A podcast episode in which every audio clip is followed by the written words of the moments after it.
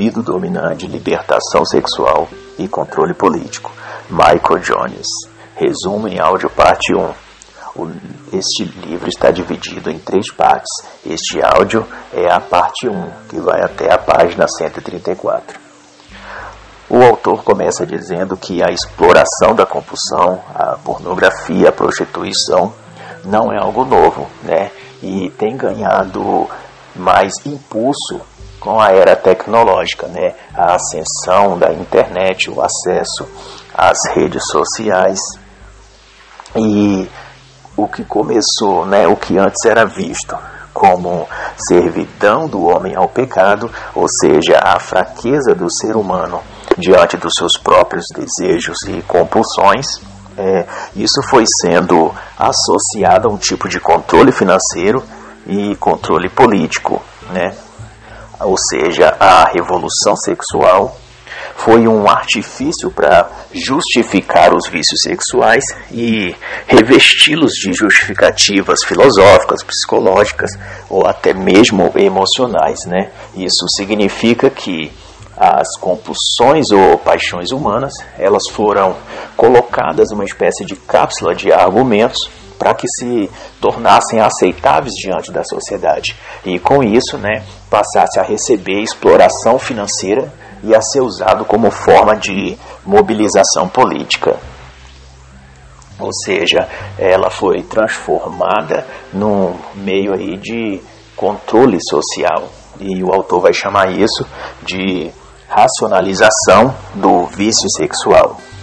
E vai explicar então como é, isso acontece na sociedade, dizendo que a libertação sexual ela leva a sociedade ao caos e o caos vai gerar a necessidade de um controle social pelos órgãos de poder né, presentes na sociedade naquele momento, seja o poder político, seja o social ou até mesmo religioso.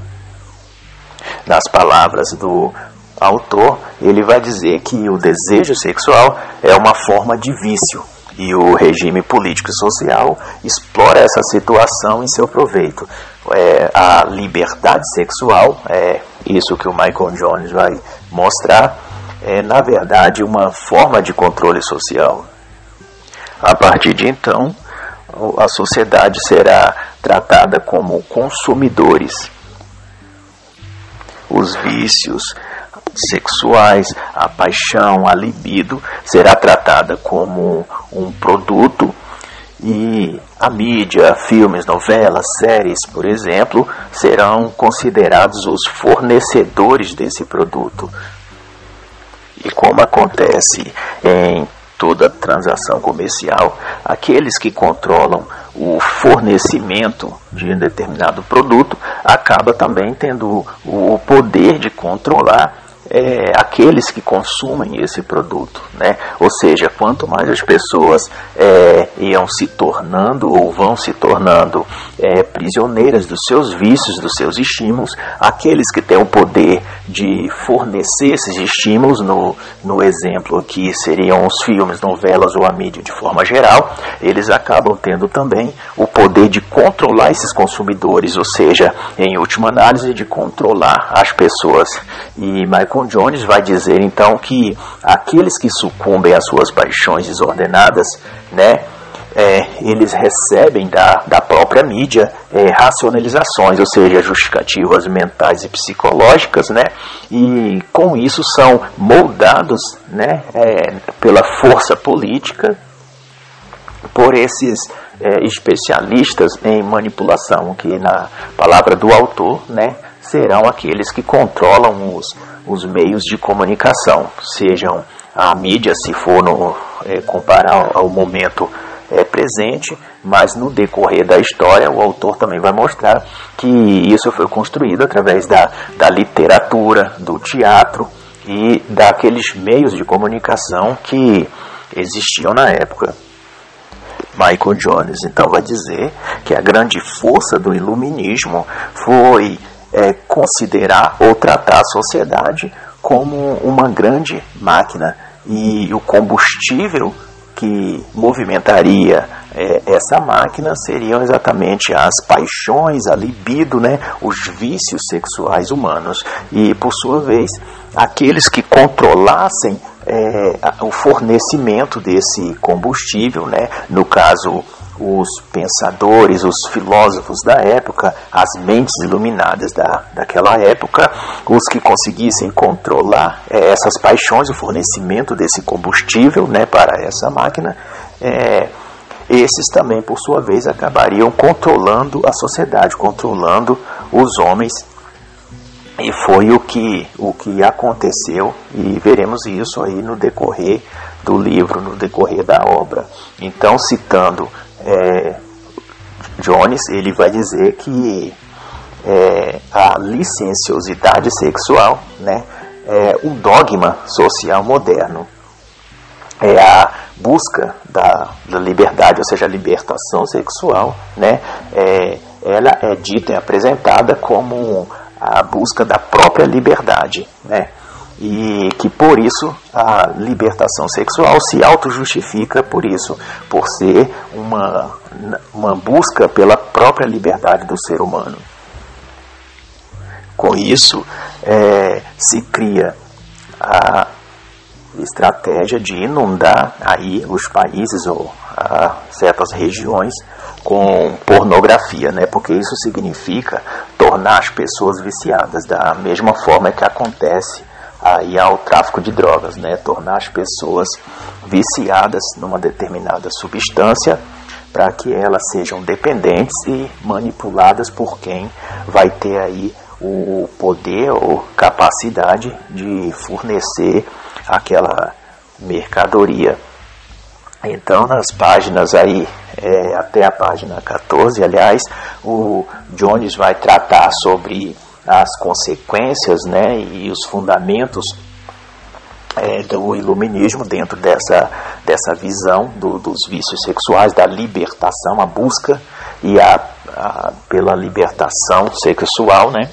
E o autor vai mostrar que o, o, iluminismo ele é quem melhor propagou esse germe da revolução é, sexual em todo o Ocidente. Ele então vai citar no decorrer é, dessas páginas é, nomes como Eduard Bernays, que era sobrinho de Freud e considerado o pai do marketing moderno.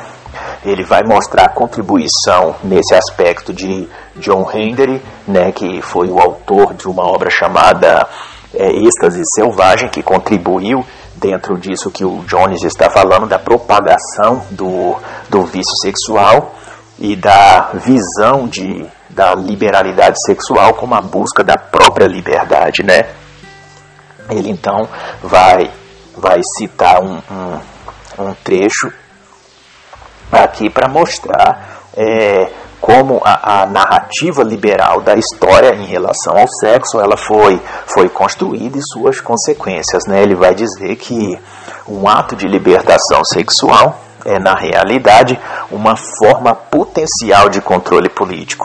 E, nas palavras do próprio autor, lá pela página 12, ele vai dizer: aqueles que são guiados e escravos de suas compulsões são usados por aqueles que podem se beneficiar de um mundo no qual a moral é desvalorizada.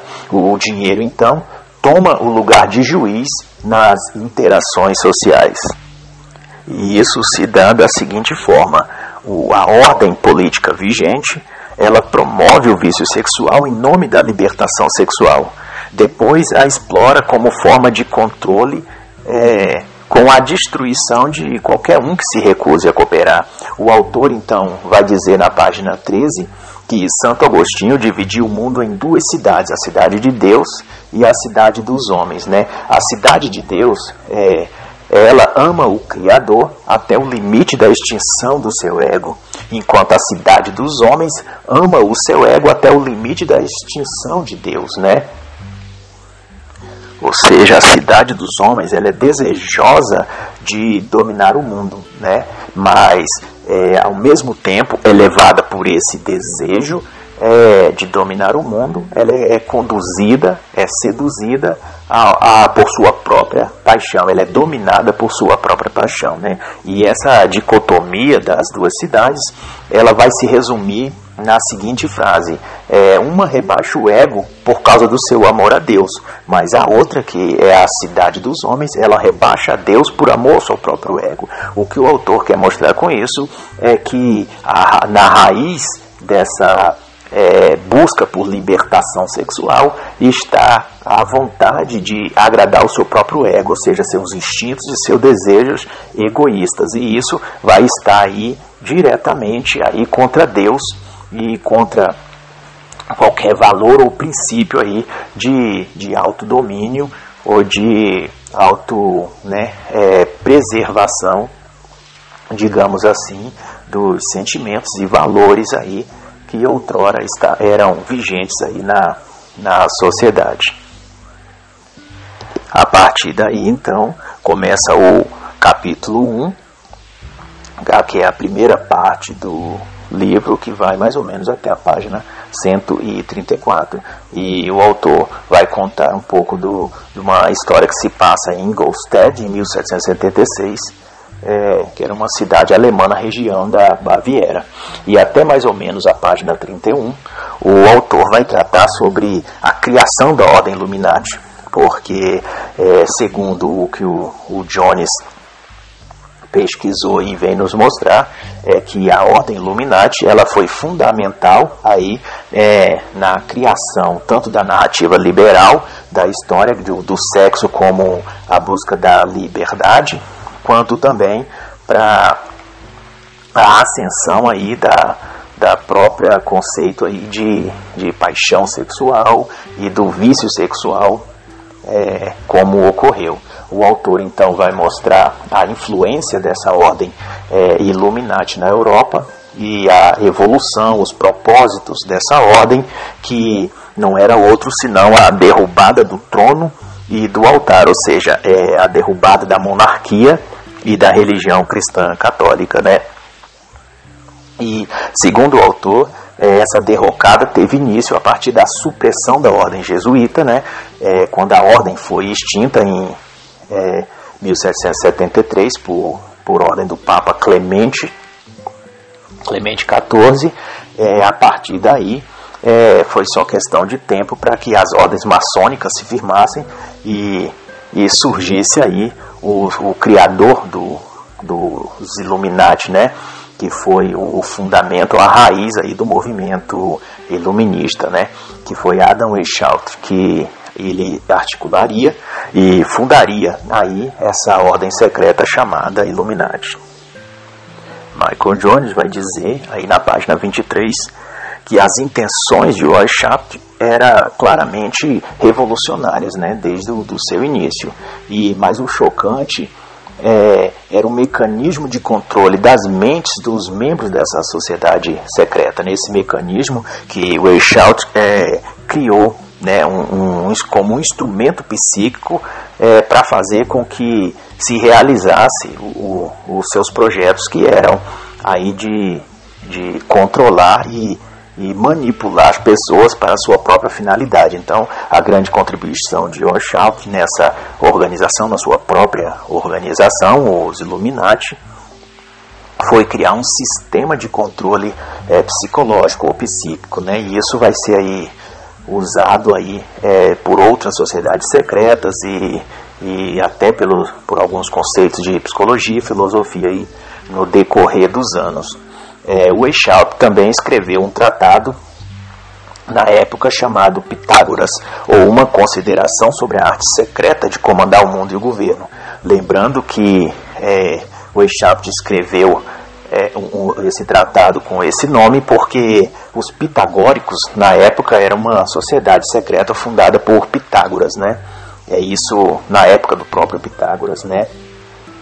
E o autor então vai dizer na página 27 que o padrão e aspirações iluministas que é, de, é, o Echalp deixou né, era o seguinte: o homem, é, essa era a filosofia do Echalp, é, o homem verdadeiramente iluminado não tem mais necessidade de um mestre, né? é, ele será bem governado quando não tiver mais necessidade de um governo. Ou seja, o homem, quando ele alcança a iluminação, né, quando ele é iluminado, é, ele poderia se autogovernar. Iluminado aí no conceito de Weishaupt é justamente a sua própria ordem, os membros da sua ordem, os Illuminati. Eles eram os seres iluminados daquele período da, da Europa, pelo menos assim declarados, né? assim eles se viam como homens iluminados. Este será a definição do próprio termo libido dominante, né? que significa o desejo de dominar pela paixão, ou melhor, a, a paixão pela dominação, né? a manipulação pela paixão sexual. Mas oficialmente a, a Ordem Illuminati né, se encerrou em, em 1795, é, mas desde 1785, né, é, o fundador da Ordem Illuminati, o Echap, já, já havia sido exilado aí, porque a, os Illuminati foram considerados aí uma seita, né, promotora aí de, de subversão, então foi proibida e perseguida na Alemanha, ocasionando aí o seu encerramento, pelo menos assim oficialmente, em 1795. Esse meio né, de, de subversão, é, ela possui uma, uma, uma trajetória, um passo a passo que o autor vai, vai nos mostrar na página 34, é que a, a trajetória do vício sexual é, nessa trajetória, nesse trilho, as paixões começam com uma paixão simples, é, né, e ela acaba dando lugar a uma paixão mais complexa, que por sua vez vai dar lugar a paixões criminosas, que vai gerar o seu fim é, uma paixão assassina, é no momento que começa a surgir aí os crimes de ordem sexual, porque a natureza humana, uma vez que ela é, é libertada, né, ela se torna uma, uma natureza violenta, uma natureza é, animalesca que tende aí ao, ao seu pior e não ao seu, ao seu melhor.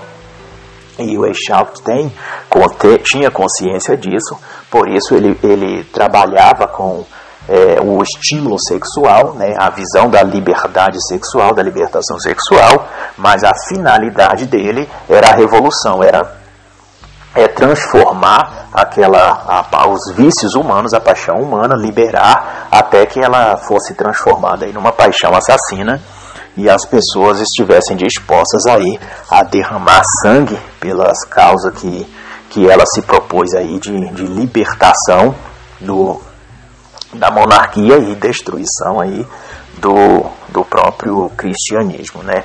E segundo o autor é, Jones na página 35, ele vai é, diferenciar, né, vai nos fazer entender a diferença que há entre revolução sexual e vício sexual. Que, embora é, um seja derivado do outro e eles estejam associados, ou seja, façam parte da mesma família, aí, é, ele vai dizer que revolução sexual é a mobilização política do vício sexual, né? e que também vai ser diferente é, de sedução, que é a manipulação do vício sexual para fins menores, né? É, ele vai citar, por exemplo, a prostituição, que é a manipulação do vício sexual para um ganho financeiro. Já a revolução sexual, ela vai fazer uso de todos esses instrumentos, né? Mas ela tem uma escala de interesse e objetivos maiores, né? Que o objetivo é esse já citado, que é a subversão social com a finalidade de estabelecer depois um controle social. Nas palavras é, do, do, dos Illuminati, né, da ordem Illuminati ou de Weishaupt, que era o lema subversivo, né, era que a ordem ela só pode surgir do caos, né? E para Jones a revolução sexual ela teve o seu início ou digamos assim impulso germinativo é, no Marquês de Sade, né? Nos escritos de Marquês de Sade, que eram é, sexualmente perversivos, né, e contiveram, né, continham, aliás, todos os ingredientes revolucionários para a derrubada e da sociedade daquela época, né? Ou seja, os escritos de Sade, eles geravam um sentimento de libertação, né? Tinha um teor de instabilidade política, de libertinagem sexual, e um forte conteúdo psicológico. Então, nós podemos ver isso na página é, 36, mas começa então o capítulo 2, né? E o autor vai nos, nos contar a história de, do Marquês de Sade em Paris, 1787, onde começa a, a história, e vai nos mostrar aí o, o, a influência filosófica do Marquês de Sade, a sua prisão e toda a, a sua trajetória. É, vai citar então as próprias palavras do, do Marquês de Sade, que ele diz que o filósofo, né, o filósofo era o pensador iluminista, era o próprio iluminista, aqueles que eram considerados a luz dentro da sociedade é, europeia, né, é, o, o, o iluminista, o iluminado, ou o filósofo, ele sacia seus apetites, isso são as palavras do, do Marquês de Sade, ele sacia seus apetites sem se perguntar o curso de seus prazeres para os outros e sem qualquer remorso o Marquês de Sade, ele vai criar então a, a um tipo de filosofia materialista, né, que vai dar o fundamento, né, à, a ideia de libertação sexual. Na essência, isso significa que o, o materialismo, né, ele é, seria a atração das pessoas, seria o, o engodo, a, a ferramenta pela qual o, ou, seria mostrado aí, seria revelado ou descortinado é, na sociedade aí um apelo substancialmente erótico, na qual a, a razão deveria sucumbir ao desejo, ou seja, morre a razão e o desejo aflora.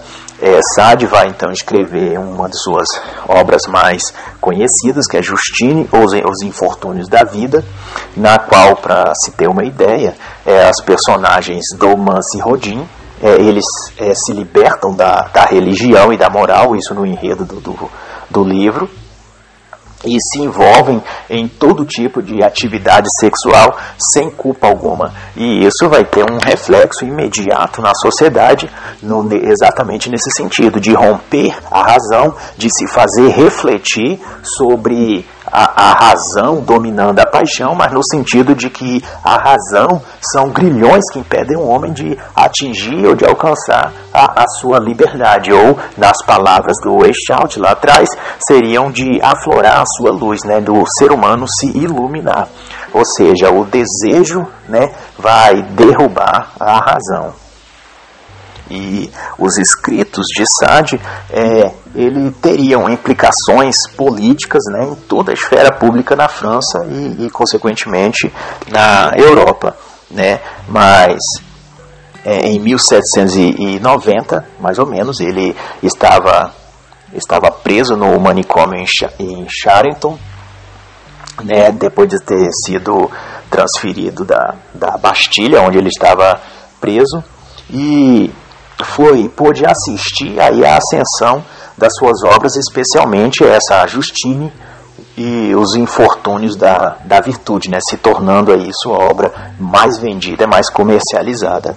E com isso, com isso ele pôde ver, aliás, toda a sociedade francesa pôde ver aí a, a, como as paixões, uma vez que são libertadas, elas se tornariam aí o combustível da revolução. Né? Ela foi o, o pavio aceso para a revolução aí é, em toda a Europa. É, com isso, o Marquês de Sade se torna um ativista político e adota o nome de Cidadão Luiz Sade.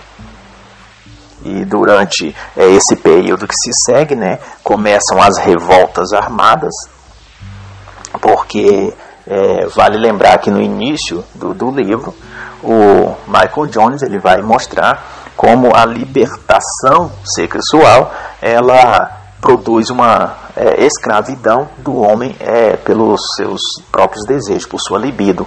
Porém, é o que começa como a, a, uma simples é, paixão, né, a, o aflorar de uma paixão, ela se torna né, na sua última etapa, na sua última fase, ela se torna uma, uma paixão assassina, uma paixão sanguinária.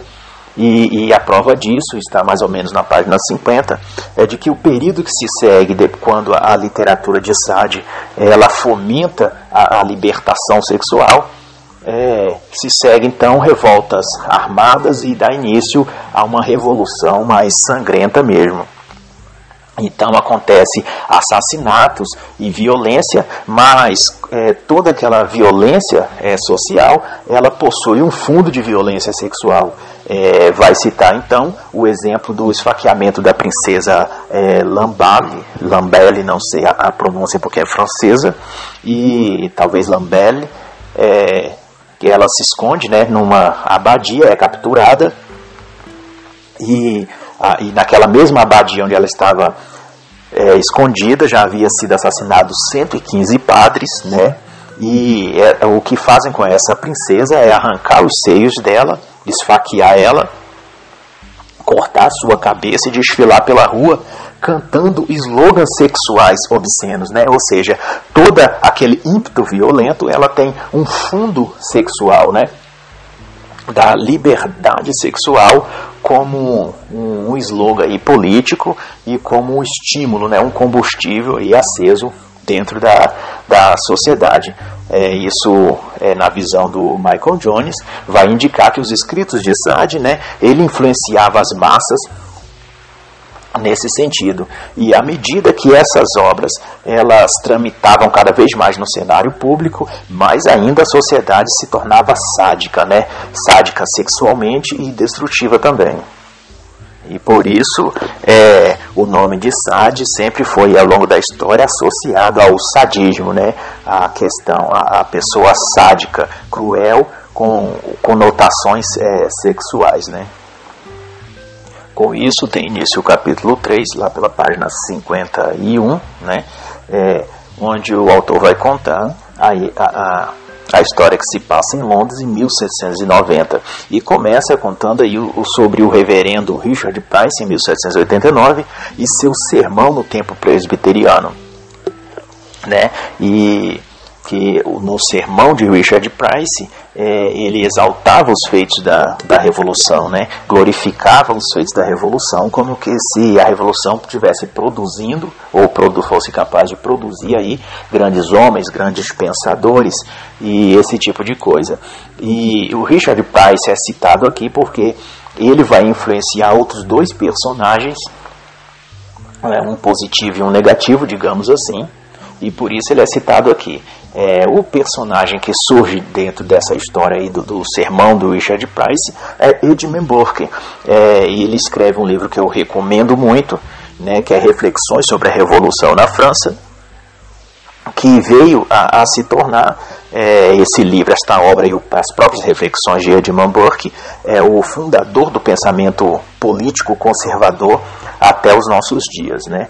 E é, esse, esse, livro de Edmund Burke foi a resposta ao sermão de Richard Price, na qual ele leu a transcrição um tempo depois e escreveu essa resposta que se tornou esse grande livro.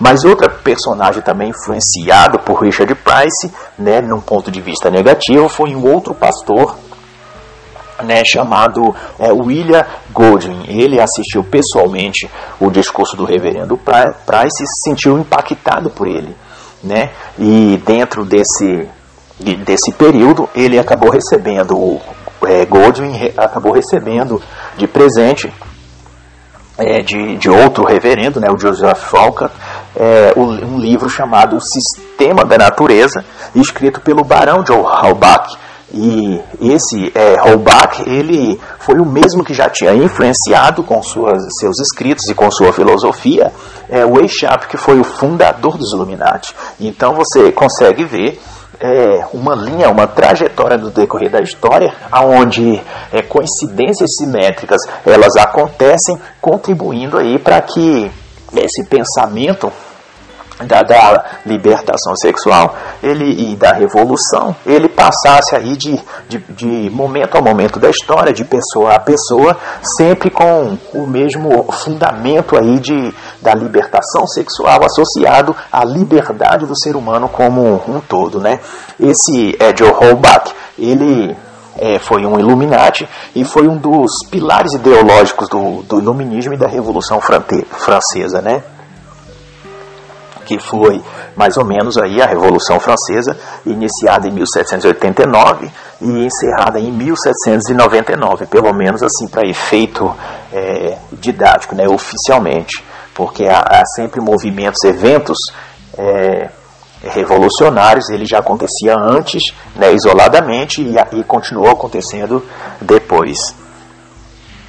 É, sobre é, Holbach, é, eu e a influência que ele teve na, na França, na Alemanha e em grande parte da Europa, eu, eu recomendo uma excelente obra que vai tratar do, sobre esse assunto, que é a Conjuração Anticristã do Monsenhor Henri de Lassos, é, exclusivamente, especificamente, aliás, o tomo 1, né, que ele vai citar ali as reuniões que eram feitas na residência de Holbach, o que se tratava, todos os fundamentos da, da filosofia iluminista, que ela nasceram ali e os personagens que, que participou dessa, dessa reunião, que, dessa, que participava dessas reuniões, né, que se alimentavam desse conteúdo aí é, iluminista.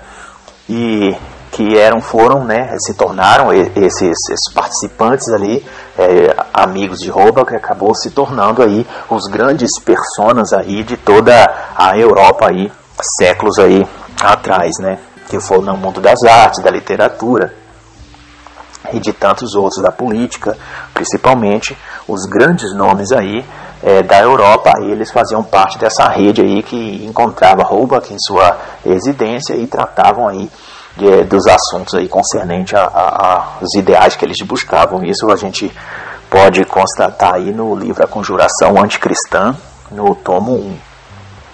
Quanto a Goldwyn, nós vamos ver aí na página 52 que a, a, trajetória dele não foi nada feliz, porque ele, como pastor, depois que começou a receber a influência dos escritos de Holbach e também do sermão de Richard Price, né, isso produziu é, uma derrocada na vida do, de Goldwyn, né, é, que é, em 1783, é, para se ter ideia, é, cinco anos depois dele ter sido ordenado pastor, ele abandonou o ministério, né? E alguns anos depois, ele, em 1787, ele abandonou completamente a fé cristã e passou a se devotar ao ateísmo unitarista, né? E a contribuição de Goldwyn em tudo isso é, é dentre outras pessoas, é fazer com que a, a, as fantasias é, criadas acerca da Revolução Francesa, a ideia de liberdade, de libertação do, do do homem, né, ele fervilhasse no, no, nos jornais, na, na, mídia da época, digamos assim, no meio social e político, e fosse aí um, um combustível, através aí, entendo Goldwyn e outras pessoas como porta-voz, para que muitos protestantes daquela época abandonassem a sua fé e fossem aí seduzidos pelo veneno intelectual dos Illuminati. Já em 1791, é, Goldwyn ele escreve um livro, né, que a ideia central era a desvalorização de tudo que, que era considerado sagrado pelo homem, ou seja, Goldwyn ele, ele, ele marca a sua trajetória negando é, tudo que antes ele defendia como, como pastor, né? tudo aquilo que é sagrado, que é recebido de Deus é, pela humanidade, né? É, Goldwyn vai negar tudo isso, vai distorcer tudo isso, né? É, dando apoio aí, dando consistência a uma cosmovisão é, iluminista, né? E o, através do seu livro A Justiça Política. Esse livro ele fez é, muito sucesso na, na época e repercutiu aí na sociedade e nomes e vai influenciar nomes aí como é, Tom Pine, Percy Shelley, é, a Mary é, Wollstonecraft, que ela vai ter depois, é, anos depois, um envolvimento com Gondry e vai gerar aí é, uma, uma, vai contribuir aí negativamente com a sociedade de, de muitas formas aí, né? Ou seja, o fruto de, de Goldwyn e Mary Wollstonecraft, ele vai aí trazer a sua cota de, de maleficência dentro da, da sociedade da época, né? Mas o que tem em comum todos esses personagens aqui citados e os escritos deles, porque muitos vão produzir também é, livros e, e artigos e poemas, tudo que, que girava em torno ali do, do conceito social, né, da esfera social na sociedade da época, o que eles tinham em comum era o incentivo à degradação da moral e à rendição do homem ao, ao impulso da paixão, mas isso como um ato de libertação, né? E só que isso não vinha apenas deles, isso vinha lá de Weishaupt, da Sociedade Ordem Illuminati, né, porque era princípios iluministas. E Edmund Burke foi ah, é, um, um, personagem que combatia essas ideias, né? Porque Edmund Burke vinha de uma corrente de pensadores que defendia aí e, e o, o, a moral e o costume como o guia é, do ser humano e que as paixões, a libido, a sensualidade, a eroticidade só, escravizar, só escravizam as massas, né? Então é o caminho do, do, do prazer fácil e desses ditames da, da libertação sexual, é, ele se contrapõe à moral e ao costume e escravizam o ser humano. Por trás da fachada de libertação, ele possui, na verdade, grilhões que prendem o homem à sua própria libido. Essa era a defesa que Edmund Burke fazia e encontrou eco aí em grandes nomes também na, na história até os nossos dias. A própria Mary Wollstonecraft, ela tinham conceitos parecidos com Edmund Burke no início, mas é, enquanto Burke defendia é, valores transcendentes, né, uma ordem moral mais perene e consistente, com fundamento espiritual e religioso, a Mary Wollstonecraft ela defendia certa moralidade é, mas era numa base mais psicológica, que usava a razão como o freio da paixão, né? Ela vai dizer que a paixão rebelde na alma, né, é, ela pode ser dominada pelo esforço da vontade e da razão, ou seja, enquanto Burke vai dizer que o centro da força humana, né, é, no sentido de controlar suas paixões, suas compulsões, ela está, é, em última análise, em Deus, né, nos fundamentos da fé, a Mary Wollstonecraft vai dizer a mesma coisa, mas fundamentando esse controle da paixão na própria razão e capacidade humana, né? É, porém, é, com o passar do tempo, a própria Mary Wollstonecraft ela vai tendo acesso né, a, a livros franceses, como o, o, o, do Marquês de Sade e essas obras iluministas. E ela vai, acaba tendo as sua, suas convicções corroídas internamente, né, os seus valores, e vai aos poucos abandonando é, as práticas, os seus conceitos aí desde a juventude, adotando o mesmo discurso eufórico da, da liberdade, da paixão e dos é, arranjos sexuais, né, é, que que se eram distribuídos aí na, na sociedade, esse tipo de pensamento, e ela vai, vai tornando isso também aceitável dentro da sua própria mente, né? Sobre isso, o, o autor Michael Jones ele vai citar um, um pensamento, uma frase de Burke que diz: a razão desamparada da tradição e dos costumes sociais é um junco muito frágil para que nele se lance o peso dos desejos humanos. E por isso mesmo, é, anos depois, Russell Kirk, que é um grande é, estudioso e admirador de Edmund Burke, ele vai, vai escrever né, o, o, o conceito de, de princípios conservadores, é, na qual se pode citar o, o, que o conservador ele adere ao costume, às convenções e à continuidade, porque é a antiga tradição que capacita as pessoas a viverem segundo certos princípios e valores, além do, dos princípios de imperfectibilidade, restrição prudente e vários outros princípios conservadores, na qual aí baseados no, nas defesas, na, nos conceitos de Edmund Burke, ele vai servir aí de guia e sustentáculo para uma sociedade conservadora né, e sustentável.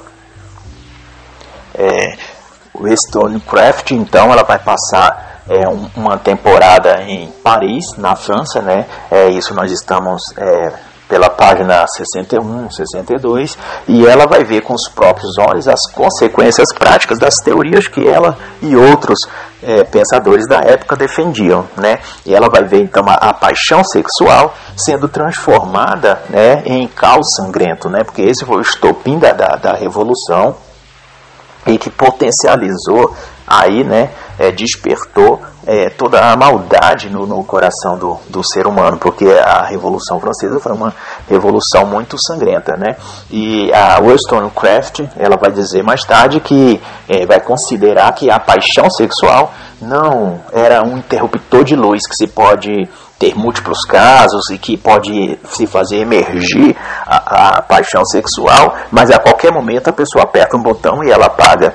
Ela pôde então é, comprovar né, em sua experiência vivendo ali na França durante o, a Revolução Francesa de que é, na, na, realidade, na prática, a paixão sexual ela tem um peso né, muito grande sobre é, o próprio ser humano e sobre uma consequência, um reflexo ruim na sociedade.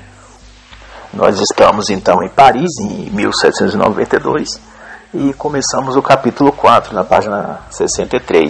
É, é, na mesma época, é, nessa época, aliás, o, o Mary Stonecraft né, havia chegado em Paris para escrever sobre a Revolução, e enquanto o Marquês de Sade é, ele ia ganhando cada vez mais ascensão política, né? É, isso com os panfletos que ele escrevia, os panfletos revolucionários que iam alimentando, né, sendo aquele conceito de da sociedade sendo um grande motor e alimentado pela paixão, né, pela libertação da sexual como combustível que alimenta esse motor, a, a, a sociedade como um todo. Então, é, os escritos revolucionários do Marquês de Sade, dentre outros autores, eles eram esse combustível que ia alimentando e dando força e vigor a esse motor revolucionário, né? A Mary Wollstonecraft é, ela vem a perceber então que a paixão revolucionária, como qualquer outra paixão, ela depois de liberta, ela ganha vida própria, né?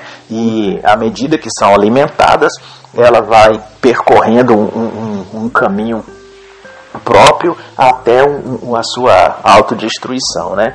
E, mas enquanto isso, é, o ex-pastor calvinista, é, ele já totalmente desviado da fé e de seus antigos valores, é, ele ganha cada vez mais repercussão com o seu livro, que vai chegar em Londres, na Inglaterra, que vai ganhando ascensão aí dentro da sociedade. E esse livro tem a sua influência porque ele exaltava o pensamento iluminista e atacava né, as instituições do casamento, da união matrimonial, da relação entre homem e mulher. Esse é o grande fundamento da obra do, do Goldwyn, né? E na página 72 nós vamos voltar à, questão do, do, a história do Marquês de Sade, porque ele continua com sua peregrinação, né, sua jornada metamorfósica, porque o, o, a grande característica, o que marcou a vida do Marquês de Sade, foi a sua constante transformação, né, é, por coincidência, mas sempre para pior.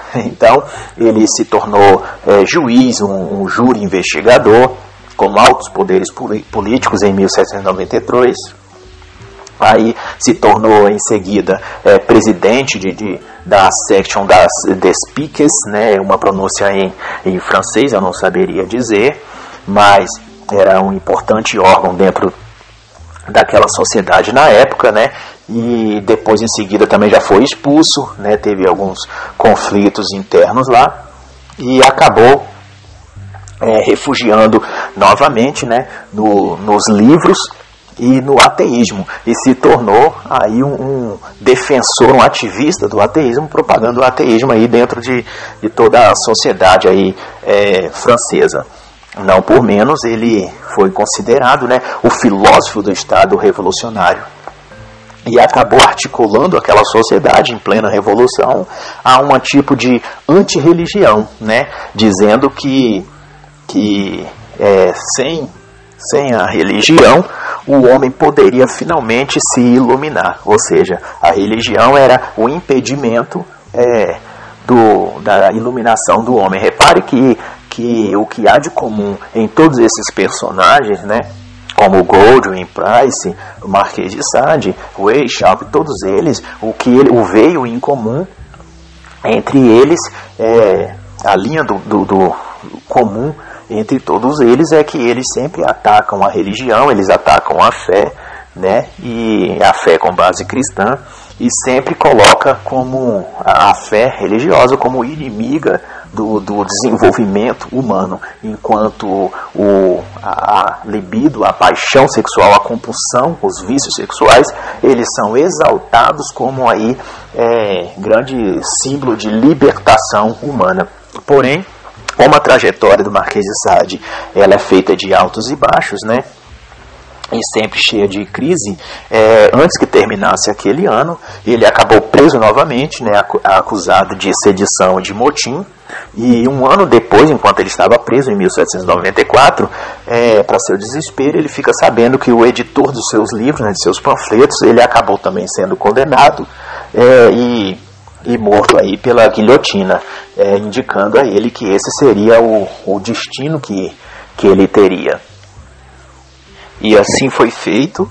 É, pouco tempo depois, o Marquês de Sade, isso estamos na página 74, ele foi também condenado à morte por enforcamento. Mas como naquele momento toda a Europa vivia é, uma reviravolta sociais e políticas, é, aconteceram alguns trâmites ali dentro de, de, de da, da, sociedade em relação à sua prisão e, e essa reviravolta é, fez com que em 1794, antes que ele fosse aí enforcado, ele acabou sorrateiramente sendo transferido aí para para outra prisão e consequentemente no próprio ano de 1794 ele acabou sendo liberto, né? Mas o que tudo isso mostra é que a filosofia revolucionária, ela é, quando é posta na prática, ela não funciona, né? É, na vida real, ela não, não, não tem condições de ser, ela leva a um caos e a perda total de controle. A própria Mary Wollstonecraft, é, que antes ela escrevia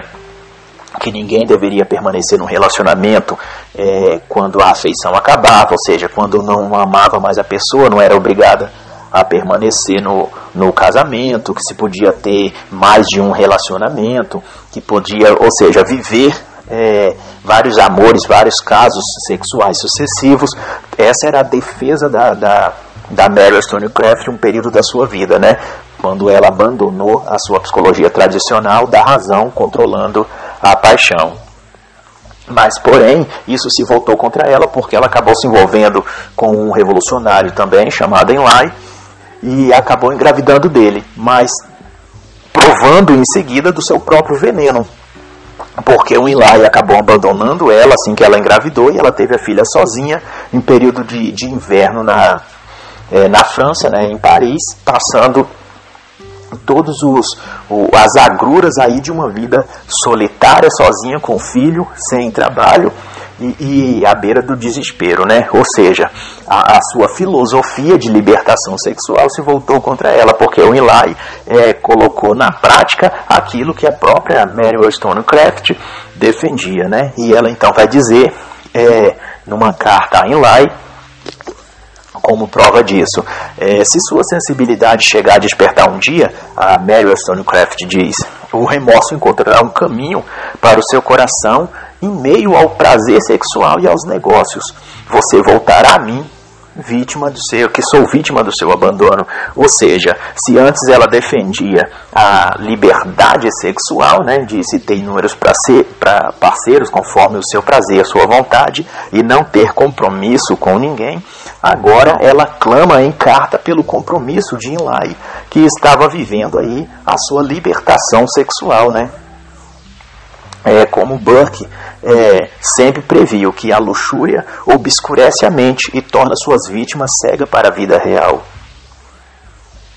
É, Mary Stormcraft, então, é, ela acaba é, se tornando aí uma pessoa avessa, né, pelo menos nesse período da vida dela, com essa mágoa, com todos esses, esses grilhões aí sobre esse peso sobre a vida dela, tendo de criar um filho sozinho em pleno inverno, passando necessidades financeiras, solidão emocional. Diante de tudo isso, ela acaba aí, é, aderindo a um tipo de pensamento é, que, será aí anos futuros a raiz da, do, do, de todo o conceito de, de muito do que o feminismo moderno defende ou a visão do, do feminismo moderno em relação ao homem. Isso nasceu aí de, de, em grande parte das ideias aí é, divulgadas por Mary Stonecraft depois dessa experiência com Eli.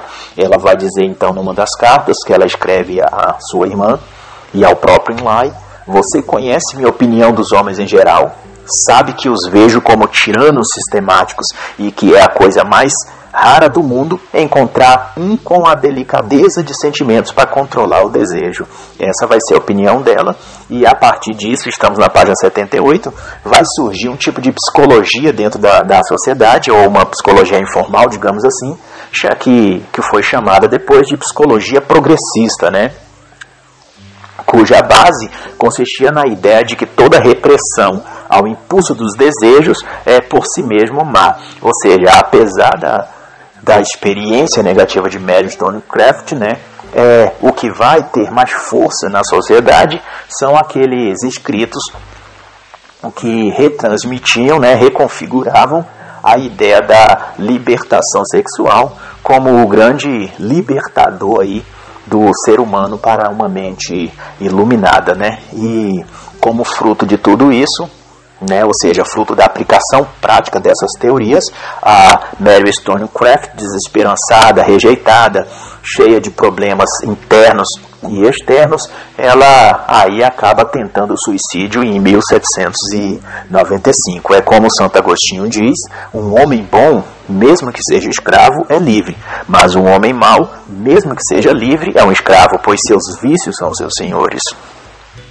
A grande síntese então de tudo isso de toda essa decadência social, né, é que é, promover a, nas pessoas um instinto e fervor revolucionário, é, para isso se tinha que estimular a imoralidade e a libido sexual, né, porque o estímulo disso criava o clima de, de inquietação necessário para que as pessoas se, dispusesse, se dispusessem a lutar, a matar e a destruir, né?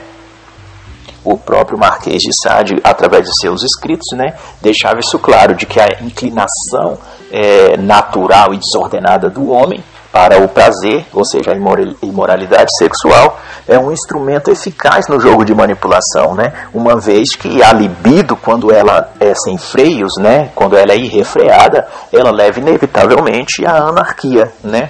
E os eventos na, na Revolução Francesa mostravam isso, né? A grande anarquia generalizada, violência e morte. É, o autor Jones então vai citar a página 81 que um Estado revolucionário deve fomentar a imoralidade entre seus cidadãos se deseja desenvolver a inquietação perpétua necessária para fomentar a revolução. Isso está no, na página 81 e mostra exatamente é, o que tinha acontecido, que foi tentado na teoria e a consequência na, na prática e a revolução na França mostra isso claramente. E a lógica aqui é muito clara, né? E o autor vai dizer que, que o curso de ação que tem como projeto a libertação do homem da lei moral é, ela leva a um mundo no qual os homens são controlados pela administração engenhosa de suas paixões, né? É, e ele vai citar ainda, Michael Jones vai citar Aldous Huxley em, em Admirável Mundo Novo, né? Que disse, à medida que as liberdades econômicas e políticas diminuem, a liberdade sexual tende a crescer como, como compensação, né? E o Jones ainda vai dizer, é, citando aliás o o próprio Sade, né, o que o Marquês de Sade dizia, que a melhor forma de tornar os homens inconscientes da ausência de liberdade política é lhes permitir a indulgência das paixões, né, ou seja, o comportamento moral e o comportamento imoral, né, é, possui suas consequências políticas e essa é, é a prova de tudo isso. Mas para é, compreender melhor e ter uma perspectiva maior é, de todos esses acontecimentos aí em Paris, na Europa, a respeito da libertação sexual e a respeito de da revolução, mas de um ponto de vista dos próprios é, camponeses, ou seja, dos próprios cidadãos da sociedade, não dos pensadores, porque até então a gente tem visto o, o pensamento dos influenciadores, dos filósofos, dos iluministas sociais. E para se ter uma perspectiva a partir da massa dos camponeses franceses, né, das pessoas comuns, eu recomendo um livro que é muito bom, eu li, eu, eu tenho, que é o História dos Camponeses Franceses da Peste Negra à Revolução, que é do ator, do autor é, Emmanuel Leroy. É, Lavrie, eu não sei, essa pronúncia também é, é muito difícil mas o livro são, são dois volumes, né? Eu indico principalmente o volume 2, que a meu ver corresponde melhor ao assunto que Michael Jones trata neste capítulo, né? É, embora esta obra ela vai tratar os fatos de um prisma mais progressista, né, porque o autor não é conservador, é, eu achei bem retratado o cenário ideológico e político que o livro apresenta. Então fica a recomendação. Para Sades, da mesma forma como para o Eixap, a lascívia é, era a força que movimenta o homem é, da inércia. Né? É, ele vai dizer na página 83 que a moral leva a ordem, enquanto a paixão a libido leva à revolução. Né? Isso explica a dedicação que é cada vez maior e obsessiva, né, aquela obsessão que há nos meios mediáticos de se promover o sexo, né? O sexo está no, no nos comerciais, nos filmes, nos livros de romance, nos seriados de TV, é, em tudo tem que ter uma, uma conotação sexual, cena de nudez, apelo sexual, estímulo, né, é, sexual. Ou seja, a cultura do entretenimento, do entretenimento hoje é pornográfica, né? Isso tem uma razão de ser, é porque uma sociedade deve ser mantida em constante clima, clímax sexual, né? E de acordo com essa linha de pensamento, a, a liberdade não é senão a habilidade de gratificar a paixão ilícita. Isso significa que no próprio ato de afirmação da liberdade do homem, esse homem é aprisionado pela paixão Logo, a liberdade se torna escravidão, né? porque aquele que controla a paixão do homem acaba também controlando o homem. Sobre isso, Michael Jones vai dizer na página 86 que aqueles que estão sob o jugo de suas paixões nunca enxergam a servidão que seus desejos lhe infligem. Isso aqui me faz lembrar do um caso aí para exemplificar o que essa parte do, do livro está dizendo de uma série consagrada aí, é, pelo menos no presente ano de, em que eu faço esse áudio, de 2019, uma série consagrada no, no, na Netflix chamada Marco Polo, né? especificamente a segunda temporada, episódio 6, em que o Khan dos Khans, né, que é o Kublai Khan, ele é desafiado por seu primo Kaidu para um ritual chamado Kuruntai, né, para assumir o seu lugar como, como rei, como o Khan dos clãs e é, ele receberia aí votos dos líderes, né, dos chefes de, de cada de cada clã ou de cada clãs, né, e de acordo com a contagem desse voto seria o novo rei. A estratégia de Kublai Khan, que tem a ver com que trata é, essa parte do, do livro do Jones, é que ele usou essa técnica né, de, de, de estimular a libido e a paixão para finalidade de controle das pessoas, né? Porque ele reúne com os líderes dos cães, o, o Kublai Khan, e oferece um dia de orgia com sexo, prostituta, bebida e comida. E esse episódio se chama é, Os Termos da Serpente, né, também sugestivo aí se a gente fizer uma referência religiosa, a serpente no Éden aí seduzindo Adão e seduzindo Eva. Então é, é, a quem quiser conferir, e isso é, é o que trata exatamente o Michael Jones neste capítulo e nessa, nessa parte da série. É um retrato visual disso, ou, ou seja, o Kublai ele captura a mente daqueles de quem ele precisava dos votos por meio do apetite e desejos libidinosos, é, né? E uma vez que aqueles chefes dos cães estivessem presos no vício sexual e libertino dos desejos, eles tenderiam a fazer as vontades de quem financiava as suas luxúrias, né? É, ou seja, o cã dos cães ele teria a partir de então o controle das vontades e opiniões daquelas pessoas, porque ele podia controlar a oferta de prazer para aquelas pessoas. Ele financiava é, a prostituição, ele financiava a, a luxúria na qual aqueles homens estavam sendo seduzidos e aprisionados, né? É a mesma relação aí que acontece aí é, com o, entre o traficante e o usuário de droga, né? É, um se torna escravo aí pelo, pela mercadoria que o outro pode fornecer, né? Ou seja, o viciado sucumbe a toda e qualquer vontade daquele que lhe fornece o objeto do seu vício, que é a droga. Da mesma forma, aquele que é, é levado ao vício da paixão sexual, da libidinagem, é, se torna escravo de sua própria luxúria. E aquele que controla o fornecimento desse prazer acaba também controlando e manipulando aquele que, que consome esse prazer. Jones vai dizer no, no, sobre isso, né, no, na página 86, que o vício é a força gravitacional que agita os homens e permite que outros os manipulem para seus próprios fins. Ou seja, a partir daí o vício é usado como um, um, veículo de subversão e de controle político nesse sentido, né? ou controle social. Esse capítulo então vai encerrar com o encontro de Mary Wollstonecraft com é, Goldwyn e é, eles acabam se tornando amante, ela engravida dele e acabam se casando, né?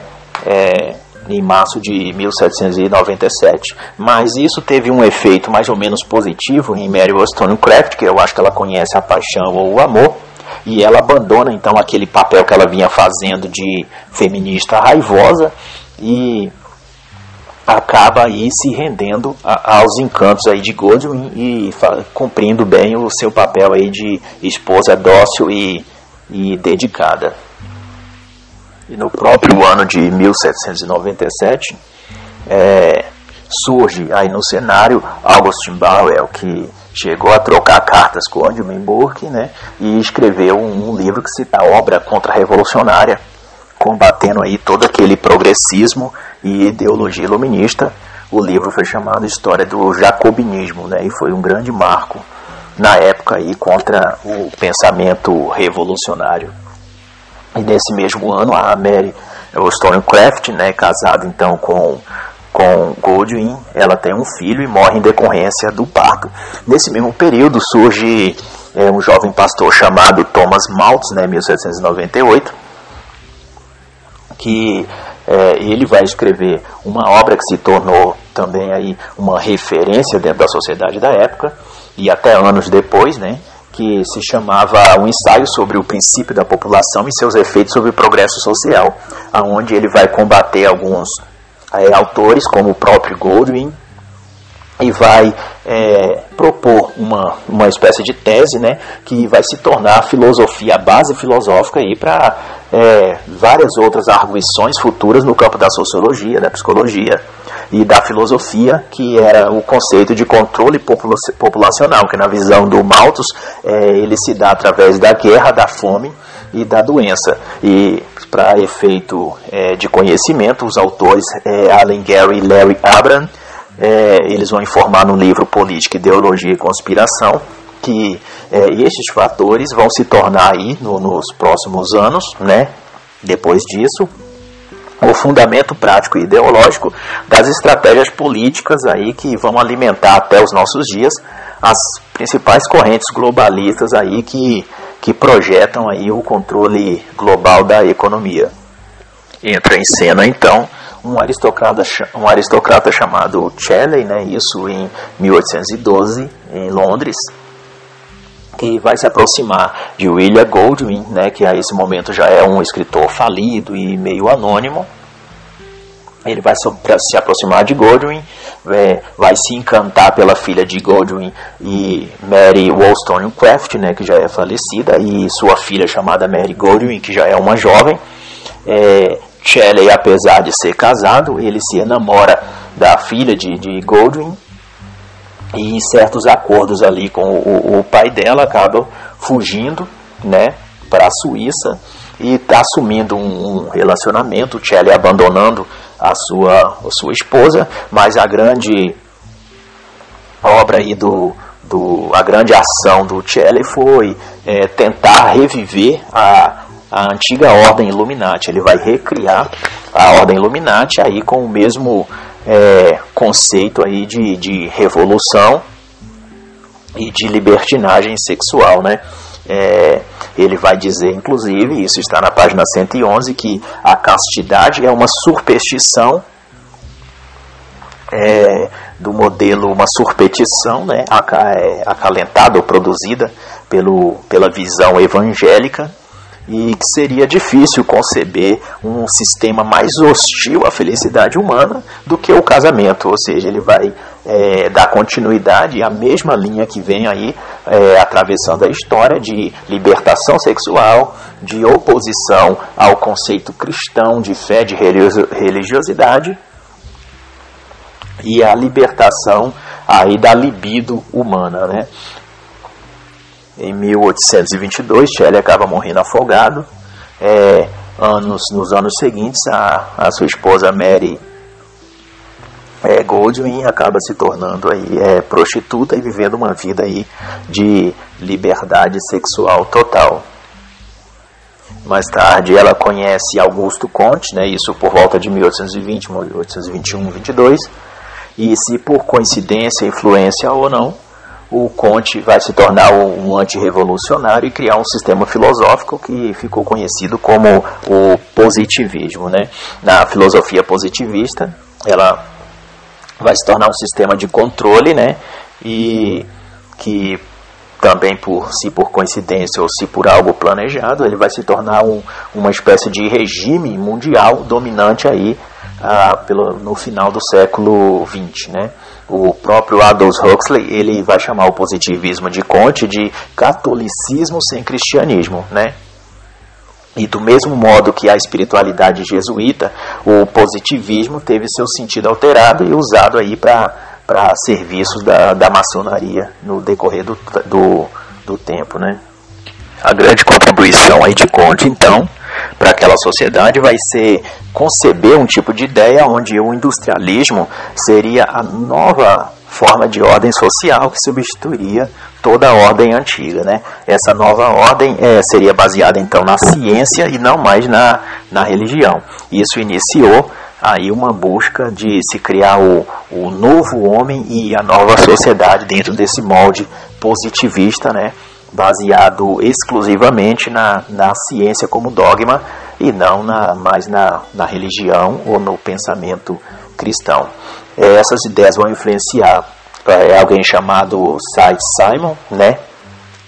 que ele vai trabalhar com essa ideia de industrialismo e nova ordem social é, idealizando um tipo de paraíso na Terra, né? O, o Simon ele vai trabalhar com a ideia do falanstério, né? Que são comunidades intencionais ou organização comunitária baseada em princípios socialistas como uma propriedade coletiva, né?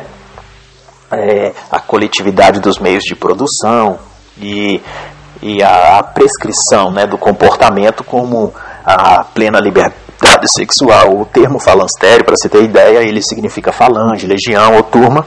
E no Brasil teve algo do tipo, ou pelo menos uma iniciativa, né, é, que foi a, a comunidade intencional em Santa Catarina, né, e chamada Falanstério do Açaí, e no Paraná, se eu não me engano, também teve a colônia Cecília, eu não sei até onde isso deu, foi, né, até onde foi realmente aí é, é, levado a, a, sério, mas teve essas duas é, aí início aí iniciativa para a criação de um falanstério, de uma falange, e nos Estados Unidos também teve a La Reunião no, Texas, a falange norte-americana em Nova Jersey, né, isso pelo século XIX mais ou menos, mas nenhuma dessas iniciativas, nenhuma delas deram certo, né? O conceito de, de de falanstério era de que jovens de ambos os sexos seriam internados nessa espécie de fábricas, né, e produziriam bens úteis para uso comum deles mesmos e teriam como gratificação a plena liberdade sexual, né? É uma espécie, é como no, no na década de 60 o movimento hippie previa, né? A liberdade sexual e a produção de bens apenas para consumo daquela própria daquela própria comunidade. Era o protótipo, a integração de um sistema econômico socialista aliado ao sexo como sistema de controle social. Depois disso, o Augusto Conte ele vai se envolver com uma prostituta chamada Caroline Maciço por volta de 1825. Eles vão se casar, mas devido à constante infidelidade dela e às crises de, de, de ciúme do Conte, ele acaba tendo surtos aí de insanidade, problemas mentais e tenta o, o suicídio. O Conte, para você ter ideia, ele chegou a, a ser tratado pelo Dr. Esquirol, que foi o mesmo que também cuidou do Marquês de Sade, né?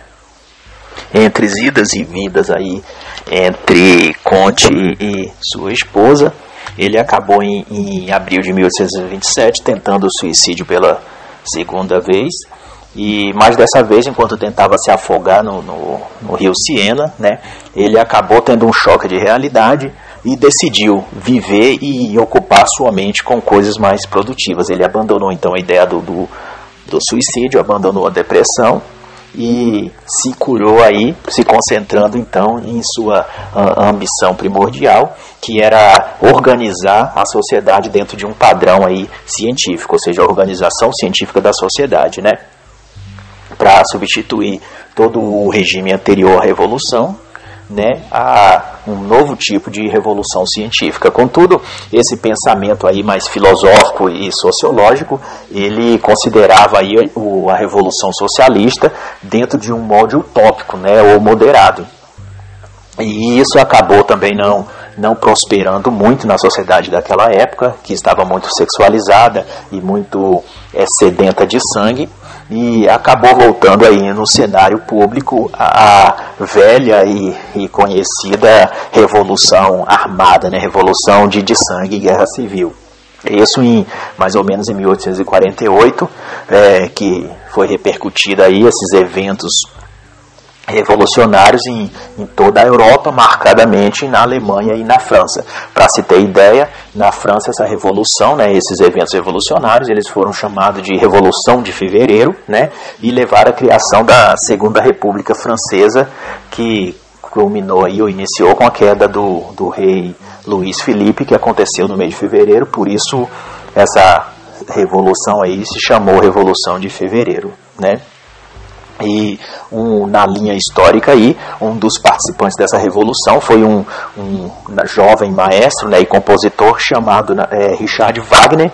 E ele, para você ter ideia, ele já havia se aproximado de um também revolucionário russo, Mikhail é, Bakunin, né? ou seja, os personagens vão se encontrando, se remodulando, compartilhando mutuamente aí seus ideais filosóficos revolucionários e, e dando aí seguimento a, a, toda essa questão aí da, da revolução como arma política e da é, revolução é, sexual como arma ideológica e controle social. O, ele vai escrever ali o Wagner, Richard Wagner vai escrever um livro que também serviu de combustível aí para a revolução sexual, chamado Arte e Revolução, e vai inundar aí o, o cenário político e cultural com os seus escritos, especificamente, especialmente, aliás, com uma ópera, né, que foi muito, de muito sucesso, que foi Tristão e Isolda, né, o Wagner vai criar essa, essa peça cultural, pela qual ele vai transmitir aí, né, ou, ou dar seguimento à transmissão de uma ideia de, da libertação sexual, mas de uma forma aí de, de, de revolução né, é, cultural, né, seria um protótipo da guerra cultural que vemos em, em nossos dias. Isso aí na época teve grande aí ênfase do, do Richard Wagner aí através de Tristão e Isolda, através de Arte e Revolução e através de várias coisas que ele criou.